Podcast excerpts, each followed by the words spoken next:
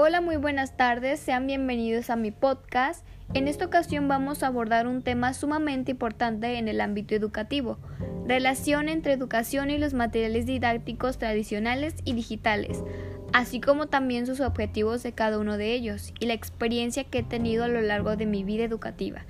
La principal diferencia respecto a los materiales educativos más tradicionales radica en la utilización de herramientas digitales que favorecen el uso autónomo por parte de los estudiantes y la interacción, una característica fundamental de nuevos medios, asimismo suelen conllevar un componente de gramificación, por lo que resulta altamente motivadores.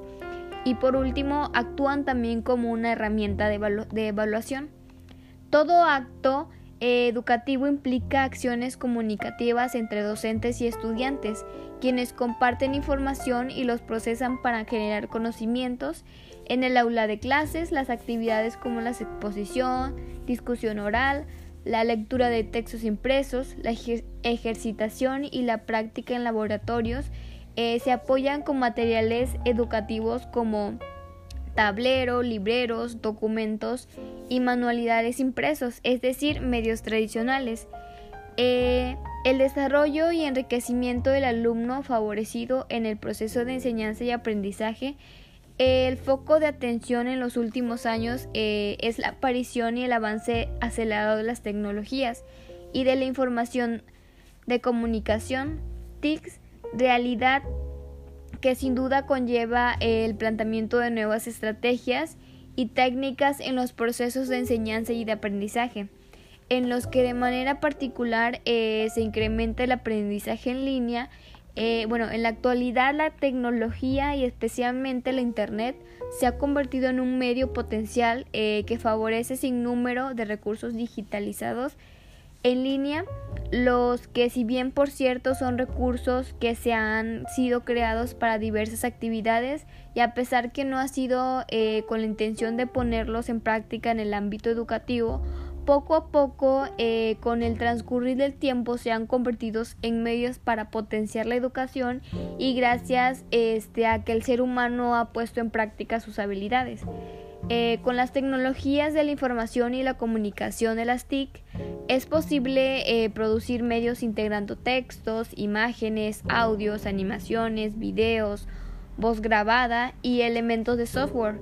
almacenados en una computadora o a llevarlos al Internet para ser leídos desde un computador o un dispositivo móvil. a estos medios se le conoce como medios digitales producidos eh, con el fin de facilitar el desarrollo de las actividades de aprendizaje. Bueno, eh, desde mi punto de vista personal, es necesario que en estos tiempos se promueva el uso de estos recursos didácticos digitales en los estudiantes y también en los profesores para que puedan eh, introducir correctamente en un entorno colaborativo. Es decir, si estos medios se emplearan cada vez más, en los procesos de enseñanza y aprendizaje por medio de metodologías dinámicas y de innovación se generaría una nueva forma de pensar altamente necesaria, sobre todo en las épocas que vamos encaminados hacia una cultura tecnológica por ello, eh, se considera que el docente como, es como un ente facilitador del proceso de, aprendizaje que tiene que asumir grandes retos de estos cambios que enmarcan en la sociedad actual y en el campo de las tecnologías. Y es que además este basta eh, en permanente comunicación eh, con los diferentes medios para darnos cuenta que la aparición de nuevos recursos digitales eh, los que cada vez son más complejos. El reto es este pues prácticamente aprender a usarlos y para ello hay que tomar una decisión eh, de usarlos para facilitar el proceso educativo